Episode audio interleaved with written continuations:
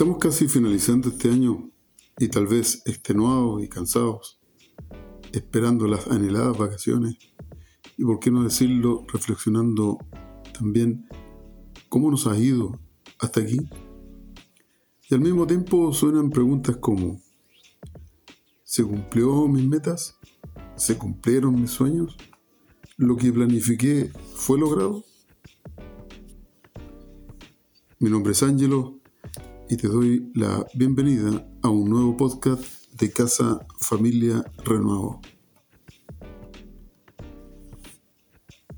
Te quiero invitar a que juntos podamos leer este versículo que se encuentra en el libro de Jeremías, capítulo 29, versículo 11. Porque yo conozco los planes que tengo para ustedes, afirma el Señor. Planes de bienestar y no de calamidad, a fin de darles un futuro y una esperanza.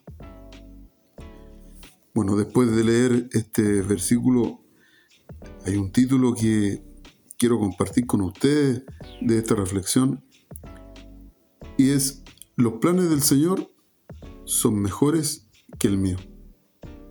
Ahora ustedes se preguntarán, ¿por qué coloqué este título a este mensaje?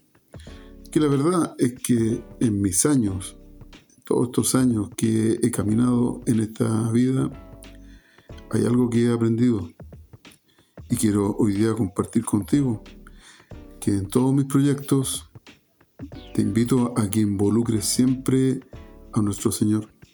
¿Y sabes por qué? Por algo muy sencillo. Porque seguro que en ese proyecto, en ese sueño, en ese plan si involucras al Señor Jesucristo, el final siempre será mucho mejor. Y de este versículo que acabamos de leer y acabo de compartir, podemos aprender tres cosas. La número uno, porque yo conozco los planes que tengo para ustedes, dice nuestro Señor. Y qué maravilloso es saber y entender que Dios tiene un plan Sí, tiene un plan para ti, para mí y para quienes están escuchando esta reflexión. O sea, el Señor está buscando desde siempre que te vaya bien. Y no solamente a ti, sino a tu familia. Y que te vaya bien en todo. Y ese es el deseo. Ese es el deseo que tiene en el corazón de Dios.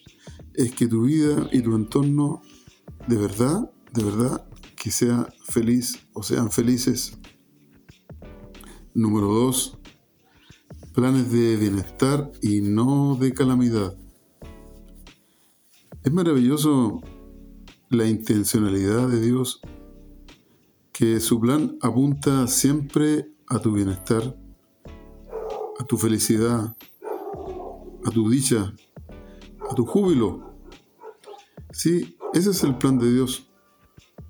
Entonces, si sabemos eso, que nuestro Dios siempre está buscando que nosotros tengamos una, vida enteramente feliz y que no sea de solamente calamidad, sino que sea de bienestar, ¿por qué no lo invitamos? ¿Por qué no invitamos al Señor a ser parte de tu vida, de tu familia, de tus sueños, de tus planes? Número 3. A fin de darles un futuro y una esperanza. ¡Wow! Me encanta esta parte del versículo.